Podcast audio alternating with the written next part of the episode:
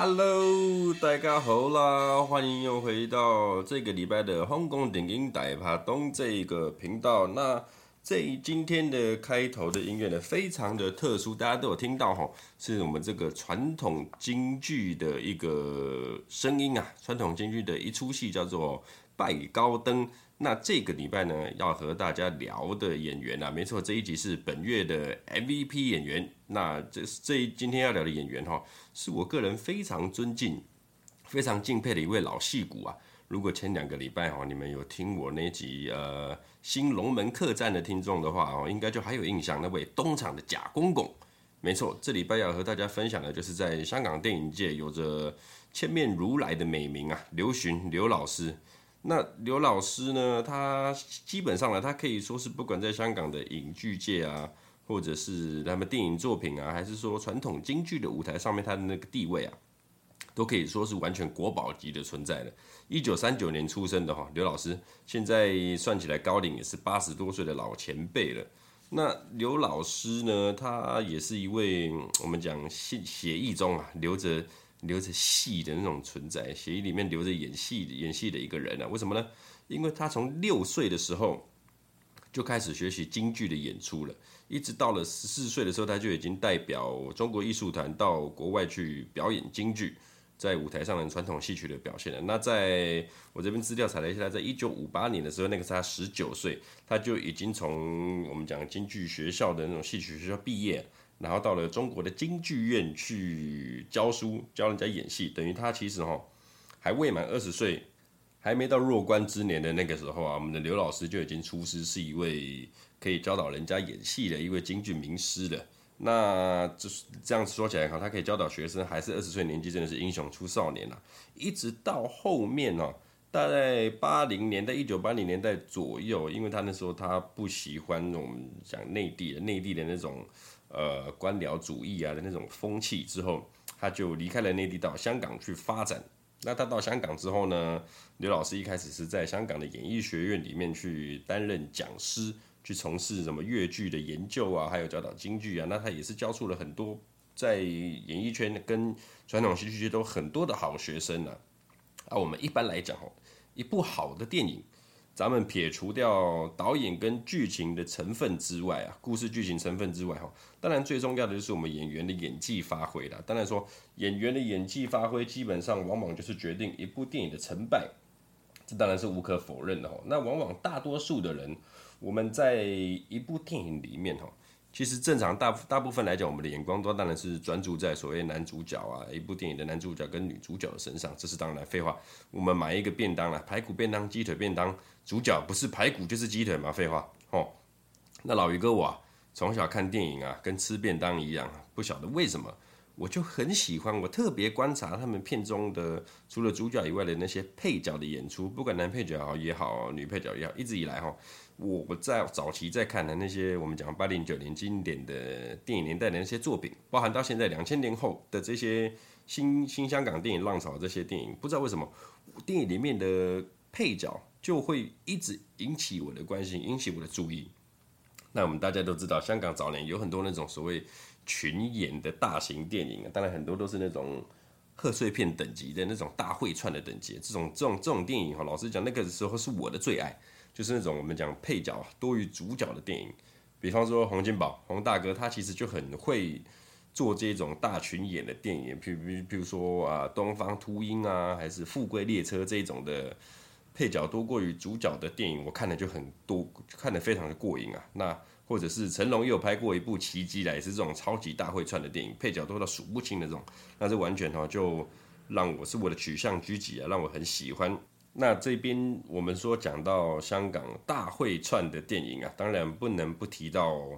当年在一九九一年的时候，香港电影界为了那时候中国内地发生了华东水灾啊，那很很严重的一场灾害，整个香港电影界一起出动募款赈灾的超级电影《豪门夜宴》。我这一部《豪门夜宴》，如果有看过的人就知道，几乎啊是整个香港电影圈的圈内人、圈外人。编剧、导演、演员，布拉布拉，所有的工作人员都在这一部电影里面去做演出、去做客串、去做幕后的工作。那很多是那种本来是演主角的人呐、啊，都为了赈灾的关系啊，在这一部片里面其实都是演出那种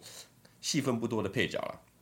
说起一部电影的配角哈，这部片里面的配角几乎就都是主角的等级啊。那其实配角来说，几乎在我个人而言，我是非常的注重的。其实很多人不知道哈，你在电影里面看到的那些主角啊，我们不管说是近年来新生代的演员，还是说八九零年代那时候的偶像演员、年轻演员啊，虽然说他们在电影里面哈，你现在最近看到的电影呢，他们是演主角。但其实私底下有很多那种主角的演员啊，年轻演员，他们都是这些我们讲配角、老戏骨啊、老配角的这些资深演员的学生啊，都是跟着这些演配角的老师老师去学习演戏的。比方说，我们在去年啊上前几集，我有讲到那个梅艳芳传记里面这个王丹妮，她其实是要饰演这一部梅艳芳之前，她是一个模特，完全没有演戏的经验。那为了演出这部梅艳芳，他就去跟了我们智叔廖启智去学了很多的演戏方面的那种课程啊，才会让造就了他这部电影，也让他有入围演戏肯定的奖项这样子。那其实你看到很多我们香港的那些配角演员啊，其实都在演戏啊，或者是戏剧圈的这种大腕啊、大腕儿、老师、讲师等等。比方说，我们常在周星驰电影里面看到那达文西啊。那个罗家英、三藏法师啊，Only You，还是说智叔啊，刚才讲的廖启智，他们其实都有教出很多学生的演技，新进演员的演技，在演艺圈算是很出名的演技老师啊。那今天的主角刘巡刘老师，他更是老师中的老师啊。刘老师呢，他会踏入香港电影的这个圈子，其实还要归功于我们徐克导演的进见。怎么说呢？徐克导演哦，他在一九八六年的时候，他要那时候要拍摄筹划拍摄一部那个林青霞跟钟楚红他们一起出演的《刀马旦》经典的电影《刀马旦》这一部。那由于这一部《刀马旦》戏里面哦，有很多很非非常大量的那种传统戏曲啊、京剧的这种舞台呈现。那徐克导演他在拍摄这部电影的时候，他就呃邀请了刘老师来担任《刀马旦》的戏曲指导。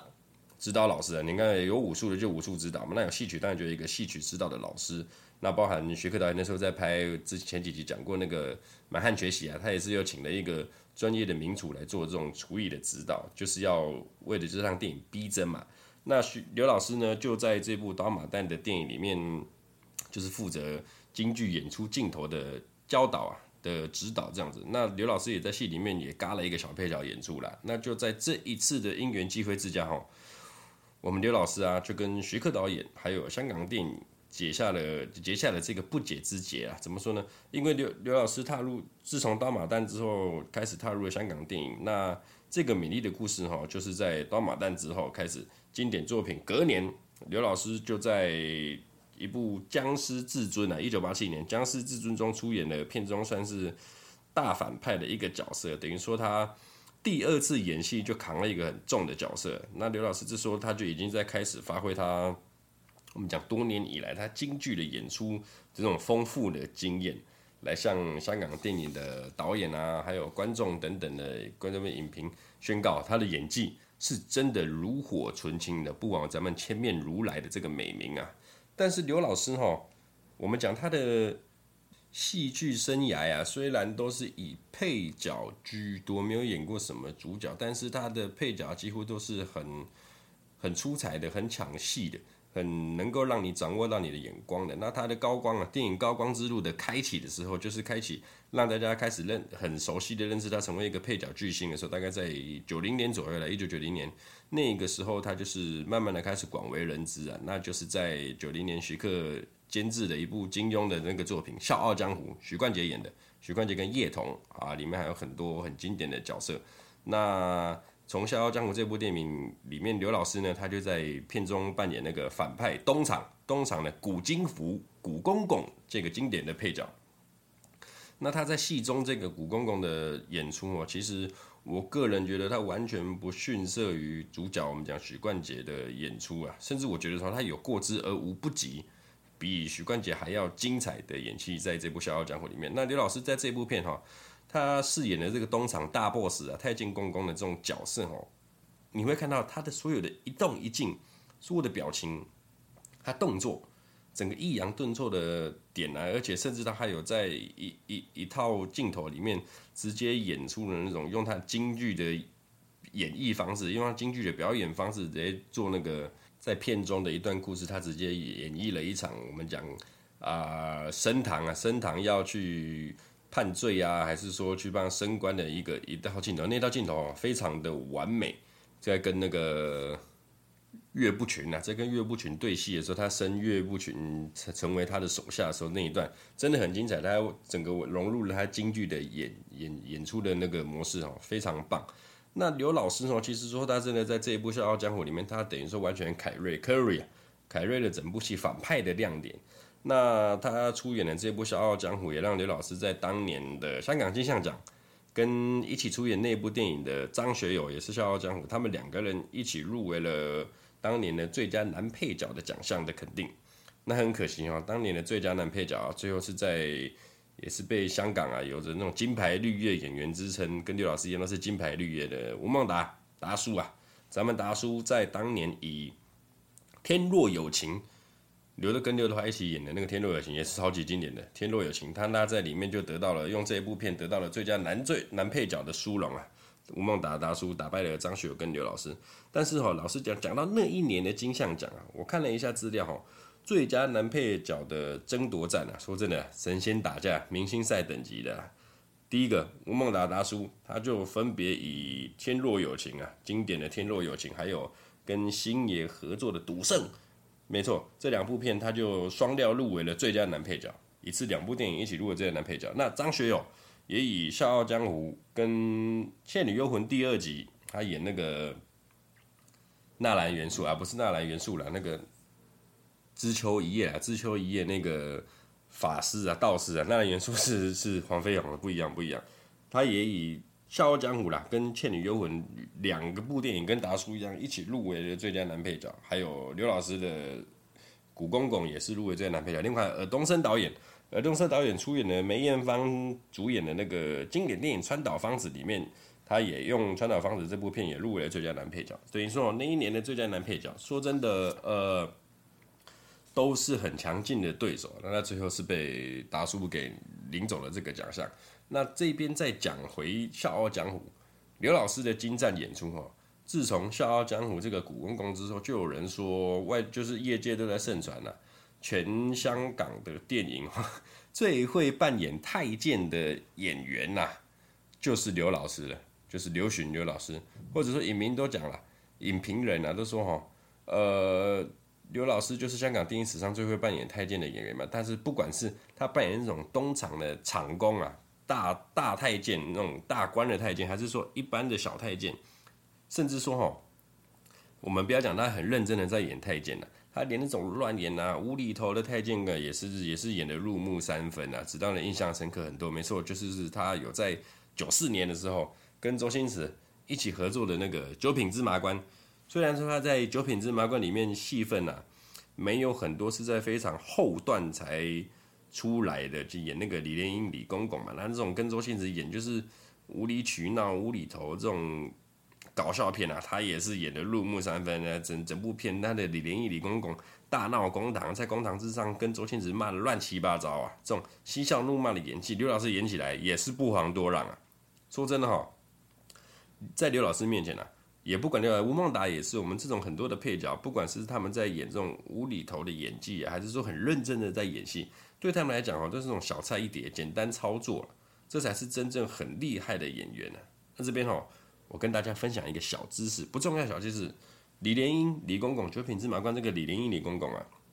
其实他在历史上面哦是真实存在的一名太监，他不是虚构出来的人物啊。李莲英李公公那时候在历史上面，他在当太监的期间是很深得慈禧太后，那是老佛爷慈禧太后的器重跟厚爱啊。他是等于说慈禧太后非常。很很宠爱的一位宦官呐，所谓宦官的意思哈，就是，呃，怎么讲，没有老二的啦，有阉割过的的官的的的当官的人，太监啊，就叫做宦官了。那那时候，慈禧太后甚至打破了当年的规定，太监的我们讲极品官，极品官嘛，太监紧绷就是到四品官的啦。那个时候的规定是这样子，但是李莲英那时候直接就被封到了二品了。二品官的总管太监，等于说你们知道那个包龙星嘛？八府巡巡抚，他是一品官了，一品官的后面就是二品官，二品官就是总管太监。那那时候李莲英他在历史上真正得到正二品的总管太监，他统领了整个全宫中的太监呐、啊，统领全宫中的宦官，等于他就是第一名的宦官啊，这样子。粗俗一点，就是说他就是最最没有老二的老的老大了，没有老二的老大。所以说，李莲英李公公他在当年的这个职位哈，是最重要的。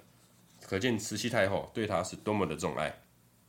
有时候我们在看一部电影啊，那其实不管讲说香港电影还是好莱坞电影，甚至我们台湾电影，其实每个电影每个导演他所要诉说的故事，想要表达的声音，很多其实，在那部我们看电影里面都可以学习到很多。我们讲学习到历史啊，你再去观摩，为了这部片再去找一些资料，学到一个新的历史，还是说学到一个新的人生的道理？或者是说，从电影里面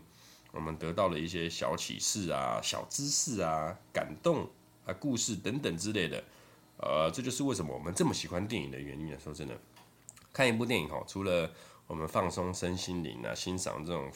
电视的那种影视娱乐之外，其实每部电影都还会在我们人生之中，在我个人是这样觉得，我们都看完一部电影都会学到一点什么小东西，哪怕是多么不重要的东西，其实。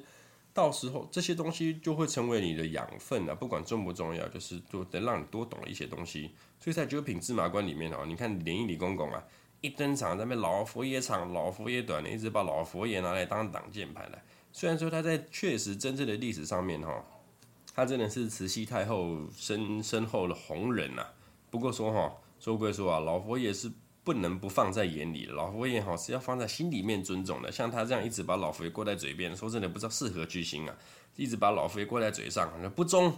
他爹娘把他带大了，不孝，跑到宫中当太监，就是不孝。下次我不忠不孝的死太监呐、啊，居然还是我们这个月的 MVP 主角，搞什么东西呀、啊？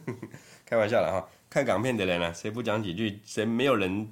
背个几句电影台词？你还敢跟我讲说你看过香港电影？说真的啦，所有我认识的。喜欢香港电影的人，哈，背个几句电影台词，这都是基本配备的。那讲到这边，我插个题外话：如果各位听众朋友啊，有人也是跟我一样喜欢去 PTT 上面去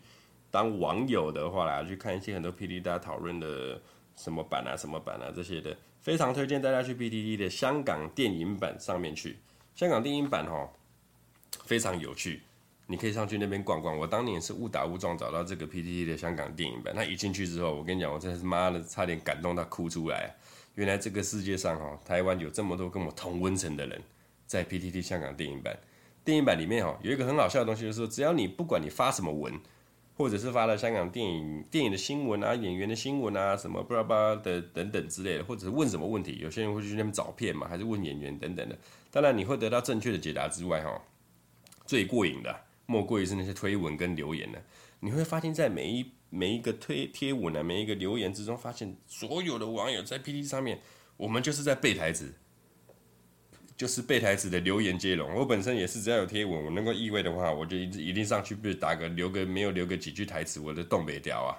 跟大家网友一起背诵台词，真的非常的过瘾。如果还没看过这 PTT 香港电影版的听众朋友，我真心建议你们上去逛逛。我每次上去逛逛哦，心情都好很多。有时候我在回台词、回内容的时候，嘴角你就看着手机萤幕，就会不自觉的一直上扬起来，而对着荧幕傻笑，笑出，甚至在笑出声音这样子。那每次我老婆看到我对着荧幕傻笑，我就想说靠腰，我是不是在看 看什么不该看的东西，在看 A 片什么的？不是的，靠腰，我只是在 PTT 上面回忆一些香港电影台词而已。说真的啦哈，有时候男人的快乐啊，就是这么简单，你们应该懂的啦。通常吼，废话都比废的东西都比正的东西还要开心的这样子。好啦，扯太多了，我们继续讲回到刘老师，偏离主题太多，不要讲。其实，在网络上面吼，刘老师的演技都很都让很多网友去一片赞赏他的演戏啊。这么虽然说刘老师他电影都是大部分都是配角出演啊，但是他我刚讲过，他出演的角色哦，你在观赏电影的同时，几乎目光都会被他演的那个角色给吸引走，被他的魔力给吸引走。甚至还有人网友啊整理出刘老师演戏的一个公式，非常好笑，你们可以去看看。他说：“哈，你只要在刘老师的戏里面的看他造型，看他造型，只要是有胡子的，那他在这部片里面就是演正派，不管什么山羊胡啊、什么旭胡、八字胡等等的，反正他有留胡子的话，在那部片里面应该就是扮演正派。那没有胡子的话，他就是扮演一个反派的角色，一个判断他正反派的公式。那我仔细看了一下，想了一下哦，准确度大概有八十趴左右，跟快筛的，跟那个我们现在快筛的那个准确度差不多一样高，蛮有趣的一个公式，给大家参考一下。那说真的，刘老师大部分他扮演的太监，太监怎么可能会有胡子嘛，对不对？所以他这个准确度是其实是有的。那其实刘老师哈，说真的，他的电影配角生涯呀，是我觉得少数很多是那种。可以跟电影里面的主角去并驾齐驱，甚至说就是有过之而无不及的这种黄金绿叶，这种这种这种这种人才啊，在电影界，老实说确实少许了，少很很少很多。大部分主演配角的演员来说啊，除比方说刘老师以外啊，那吴孟达达叔也是认真演戏起来。你看他演《天若有情》啊，还是说《雷洛》啊这种。认真的戏，还是跟周星驰一系列那种无厘头的搞笑剧，他们都是完美消化了。又或者是许氏兄弟那许冠英啊，就是演文才那许冠英啊，也是少数我觉得演配角也都会把光环、主角光环抢到身上的这种优质演员呢。这个哈，我在频道做我们第一次的 MVP 专题，就是在讲许冠英的故事，就有提到许冠英他他的戏剧生涯哈，他有提出一个理论，是我非常喜欢的。他当初啊。跟林正英、钱小豪他们在演合作《僵尸先生》的时候，那部其实他有入围的香港金像奖的，以那部片用文才这个角色入演最佳男配角奖项。但是许冠英他拒绝了提名，因为他觉得他并不是一名配角，对角色的钻研呢，我觉得文才我就是我的主角啊，我我就我觉得我是主角，我为什么是以最佳男配角去入围？我要入围，我也是用最佳男主角身份入围，所以他直接拒绝这个最佳男配角入围。在某种程度上来讲，我是蛮认同的啦。因为你把诠释一个角色的概念放在我们现实生活上面，老实说哦，在一部电影里面啊，剧本啊赋予这个角色、这个演员的角色，或许在我们的大众视角，我们讲上帝视角、观众视角，这个角色就是这部片的一个配角、一个配菜嘛，就是便当里面我们讲卤蛋啊、灌肠、高丽菜这种角色，便当的主角永远就是刘德华，永远就是排骨啊，永远就是鸡腿，永远就张学友、周润发嘛，控吧嘛这种。但是我们换个角度来讲啊，你把它拆解开来，当一颗蛋，它如果不是便当里面的卤蛋的时候，你当它是一个茶叶蛋，是个溏心蛋什么的，它就是它的主角啊。灌肠，它或许就是一个灌肠，芙蓉便当里面你会看得到它，觉得它是一个配角的存在。但你有没有想过，明明一根香肠，它如果今天是在钓虾场外面啊，那野狼一夜五上面的卖那个烤香肠，还是你喊破喉咙叫一个喜巴拉才赢到的香肠？那那这个香肠在，还是说你在夜市里面买那个大肠包小肠，再加一个辣菜包，这大肠，那这只香肠，我问你，它是主角还是配角？当然，我这是以我这个想法哈，胡乱比喻啦。我只想表达说，其实每一样东西，每一个角色，或者是我们每一个人人生，我们都是我们自己的主角。文才他就是许冠英的主角。那我们讲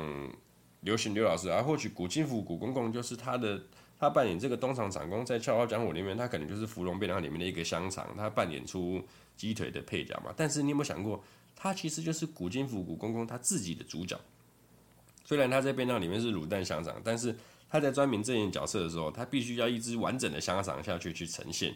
你要做自己的香肠了，做大肠包小肠里面的香肠，做你玩西巴拉赢来的香肠，在这故事中，你就是你自己的主角。或许你在其他人的故事中哦，你是个配角，但是在你自己人生故事中，你就就是要好好的演出你的故事，好好演出你的主角，把你自己当成主角来演，你才会是一部电影里面我们讲不管好的演员呐、啊，不管是主角还是配角，你真的完美的消化这个角色，那你这完美诠释去 support 你的主角，support 你的故事，support 导演，就会造就一部完美的电影的完美的作品。我的概念是这样子啊，我我们人生是这样子。其实我以我自己的例子来讲，或许。我白天我们大家知道，我之前有跟大家提过，我工作就是一个很简单的送货司机。那简单的就是就去扮演一个员工的角色嘛。在一个以老板为主角的电影之下，我去好好扮演老板的配角，就是我的他员工嘛，我就是好的配角角色。那可能我下班之后，我我是一个白天我是人家的配角，那我下班之后，我可能就得得在我的生活中去扮演我自己的主角嘛。我要去诠释一位我的，我是一位父亲，我还是个丈夫啊，我还是我妈妈儿子，我还是我好朋友的朋友。啊，甚至我现在还是个 podcaster 等等的。那每个人每个角色啦，每个生活中，其实你除了是别人配角以外，我们还是我们自己的主角，要活出精彩啦，这样子。那刘老师他的让他，我每次看他演戏哈，就会让他觉得就是不管自己是不是主角，我们演的这一部戏，哪怕成为他人的配角，我们都是在尽力而为，替我们自己的作品、我们人生或者他人的人生、他人的电影去做出，呃，没有一百分也要有七十五分、八十分这种全力以赴、尽力而为的概念啊。那其实这就是我在看刘老师演出的时候学到的自己人生的哲学啦，这样子。那其实。讲真的哈，刘老师他除了他在香港电影的杰出演作以外，其实他的电影生涯哈，我们大部分他大部分的电影都是跟徐克导演合作，算是徐克导演非常喜欢的一位演员啊。基本上徐克导演他的武侠片呢，都有刘老师的演出啊，甚至哦，甚至还有那种一部片好几好几部曲，第二集、第三集，刘老师也都在一部片里面，在每一集都可以饰演不同的角色，然后又。消化了每个不同的角色，不会让你觉得说啊，这就是同一个人在演这种感觉。怎么讲？譬如说，呃，我们讲《古惑仔》，呃，朱永棠胶皮这个人，他总共在《古惑仔》死了两次，然后复活了，又复活了两次。那第一集的曹皮死了之后，第二集变成胶皮再回叫回就回来。那在第五集龙争虎斗之后，他又死了，然后第六集又以一个反小反派的身份又出现。短短的一个《古惑仔》。部曲里面，他就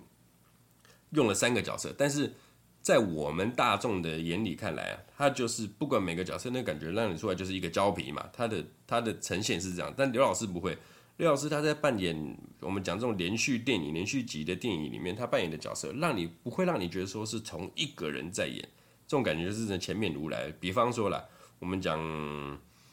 倩女幽魂》，《倩女幽魂》他在。《倩女幽魂》第二集的时候，他就有去演了因为那个国师啊，反派的国师，大反派啊，那老妖普渡慈航啊，索命梵音啊，超恐怖。然后在第三集，他在演了那个那个梁朝伟的师傅啊，白云法师。哎，你说干这两个人就不是同一个人啊？怎么一个这么慈祥，一个这么邪恶？这样，甚至是说演《笑傲江湖》，《笑傲江湖》他开始演古公公嘛，然后后面他又在第二集续集的时候，他扮演演那个日月神教的向佐使。向问天的完全一样的作品哦，不一样的诠释，不一样的角色，让你完全感觉不来是同一个人，绝对感觉不出来。那包括到了他的续集啊，《笑傲江湖》续集《东方不败》的那个时候，那部《东方不败》的作品，其实他也小小客串了一下，也让你觉得不会是同一个人。那部《东方不败》蛮蛮好看的，值得推荐。然后哈，其实刘老师的演戏的那种细腻的程度哦，就是会让你感觉到他非常的。去专注一些很多细节，包含一点点的小眼神，还是他那种嘴角微笑的角度，什么就很就是让你很入戏、很真啊，这种感觉。那其实啊，废话讲那么多，我们一样啦，直接来推荐几部刘老师的好作品给大家看。那话说在前头，很多作品可能刘老师戏份不多，但单就譬如说他短暂的那种演技，在那部电影里面的演技的发挥，我是觉得是相当好的。或许他这些。短暂的演出，我就会让整部电影就是升华到了更高的层次，更上了三四层楼，更高啊，好高啊！曾志伟这么高啊，下去做。那这些电影我帮他推荐一下，所以你们不要说奇怪，我推荐你们去看电影怎么？刘老师戏份不多，但我相信哈，你看到他在电影里面有短短暂的演出哈，跟角色拿捏的过程，你会发现哈，他真的就是一只完美的香肠，完美的一个好香肠。这样，第一部哈，当然讲他一九九零年拿。入围最佳男配角《笑傲江湖》嘛，古今福古公公代表之作，但不需多说。到九二年也很精彩，他演那个向左使向问天，我刚刚讲的嘛。这部《笑傲江湖》两部曲哈，非常的精彩，非常好看。虽然说中间从许冠杰换成了李连杰，那也不影响整部片徐克的这些操作啊，嚼住嚼住这部《笑傲江湖》哦。我们讲李连杰啊，还是许冠杰啊，然后比如说里面很多的配角啊，袁洁莹啊，张学友啊，都很精彩，推荐你们去看一下。那再来就是《倩女幽魂》系列，这个就不用讲了，张国荣跟王祖贤他们这个主角的主角的搭配啊，就已经是无敌了。那他在《倩女幽魂》第二集，刘老师就扮演那个我刚刚讲普渡慈航的那个大反派 pose，然后在第三集梁朝伟演，他就演梁朝伟的。法力高强，那个正牌白云大师啊，这是就有就就演演的那个网友说的话嘛，演那个普渡慈航大坏蛋就是没有胡子，那演白云法师就是有胡子的，就超级正派。那倩女幽魂系列哈也很精彩，有张学友，那也是都是香港电影的经典之作啦。张学友啊，王祖贤啊，刘老师跟张国荣，倩女幽魂跟徐克的这种监制的导演的剧本非常精彩，嗯，算是香港连续电影、连续剧的电影这种三部曲，也是很强很强的一部电影，每一部每一集都好看、啊，这种这种感觉。那讲到这系列电影哈，除了《笑傲江湖》系列跟那个《倩女幽魂》系列，《黄飞鸿》系列也是徐克作品。《黄飞鸿》系列哦，刘老师他在第一集就客串了一个将军呐、啊，刘永福刘将军，其实就是一个小客串而已、啊。之后他从第三集开始，狮王争霸，他就。一路演到从在狮王争霸到王者之风，到最后那个龙城争霸三四五集，他都称职的扮演了一个好爸爸黄麒英啊，饰演黄飞鸿的爸爸黄黄麒英啊，这种正气凛然的表现，成熟老练的形象啊，衬托出那种黄飞鸿的那种少年雄气，很多那种黄飞鸿跟黄麒英的那种一个老练成熟了，然后一个比较我们讲还有一点少年的那个力气的那种感觉，其实甚至到。李连杰演的黄飞鸿，到后面第四集、第五集换成赵文卓演黄飞鸿之后，刘老师的黄麒英这个角色是没有换过的哦。这边老实讲哈，其实我们看黄飞鸿系列哈，你虽然说主角有换人什么，那你注意看哦，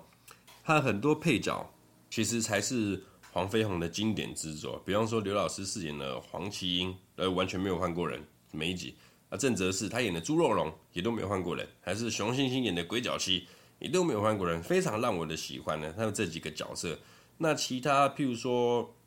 呃，新龙门客栈，什么是新龙门客栈？他饰演的那个贾公公啊，贾公公他，我之前有讲过嘛，他跟那个梁家辉的那一段戏，我有说过那一段戏哈，就是一个演戏的教对对戏的教科书等级的一一个镜头了。那包含我们讲来跟周星驰的《九品芝麻官》这一部啊。他虽然后面才出现，但九品芝麻官就是好险，最后有李连英、李公公出来跟周星驰对干，不然这部九品芝麻官的收尾哈，应该不会这么的精彩。所以你看刘老师哈，这些这种好电影跟无厘头的电影哈，他都这些我们都推荐你这些系列，你都可以去看一下。比如说九品芝麻官啊、新龙门客栈、呃黄飞鸿系列、倩女幽魂系列等等的这些，都非常推荐大家去看。那。刘老师的精湛演出啊，如果各位对他有兴趣的话哈，其实你们可以去找一下。如果说对传统戏曲有研究，或者是说你有兴趣的人，你们可以上网去找一下刘老师在演传统戏剧，我们讲粤剧还是京剧，去看一下。你们如果懂的话，来去看一下他的演出。我个人觉得啊，比他在电影，我们讲香港电影啊更精彩，比他在电影里面角色更精彩。如果说因为我自己本身我是有学一些传统戏曲北管戏啊，所以。我在看这些传统戏曲的时候，我就知道那个刘老师的演技啊之精彩。如果你们各位对传统戏曲有研究的话，非常推荐你们去看看刘老师在传统舞台上面的演出。OK，那这个礼拜就大概刘老师就介绍到这一边，然后呢，下个礼拜再跟各位聊聊其他的电影。那刘老师的作品哈，你们如果有空的话，可以去研究一下，非常的推荐这位老戏骨千面如来。刘巡刘老师，谢谢各位，拜拜。